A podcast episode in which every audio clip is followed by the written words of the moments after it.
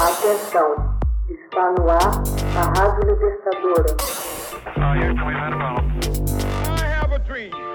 Assim sendo, declaro vaga a presidência da República. Começa agora o Hoje na História de Ópera Mundi.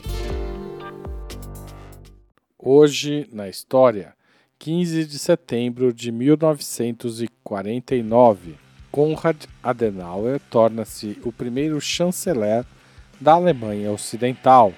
Aos 73 anos, em 15 de setembro de 1949, o democrata cristão Konrad Adenauer tornou-se o primeiro chanceler da República Federal da Alemanha. Ele governaria por 14 anos com dureza e seria o principal artesão da integração da Alemanha na Europa Ocidental. Nascido em Colônia, em uma família católica, em 1876, Adenauer estudou nas universidades de Freiburg, Munique e Bonn para se formar como advogado. Tornou-se membro do Conselho da cidade de Colônia em 1917 e foi eleito prefeito da cidade. A cidade conhecia então um forte surto de desenvolvimento o que o levou a ser eleito em 1920 para a Câmara Provincial, tornando-se presidente do Conselho de Estado prussiano, o que fez dele um dos mais influentes políticos da Alemanha. Adenauer desempenhou um importante papel no espectro político do centro católico. Passou a defender uma União Europeia, o que o colocou em confronto com os nazistas estes o retiraram de suas funções em 1933 e o obrigaram a se refugiar em Rodorf. Foi, contudo, reconduzido a prefeito de colônia quando os nazistas consolidaram seu poder, sendo preso brevemente em 1934. Ele foi encarcerado pela Gestapo em setembro de 44 acusado de envolvimento na falida conspiração de julho contra Hitler. Em seguida, ao término da Segunda Guerra Mundial, Adenauer retomou paulatinamente suas atividades políticas. Participou ativamente da fundação do Partido Democrata Cristão, a CDU, de centro-direita, para mais tarde assumir o cargo de chanceler da República Federal da Alemanha Alemanha Ocidental em 1949.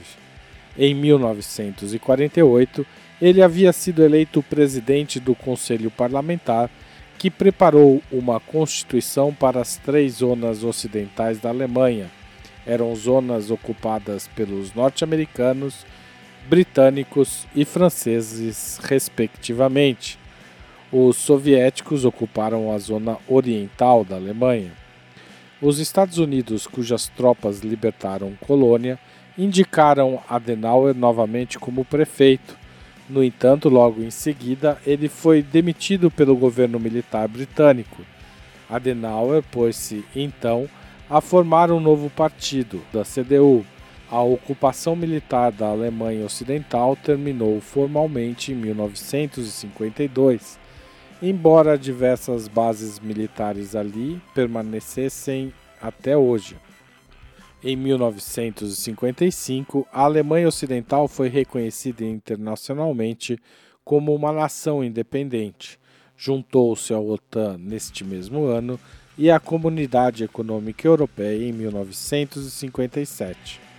Durante cerca de 15 anos, Adenauer dedicou-se a conquistar a igualdade de direitos internacionais para seu país, a sua integração no seio da Europa e a criação de um exército independente.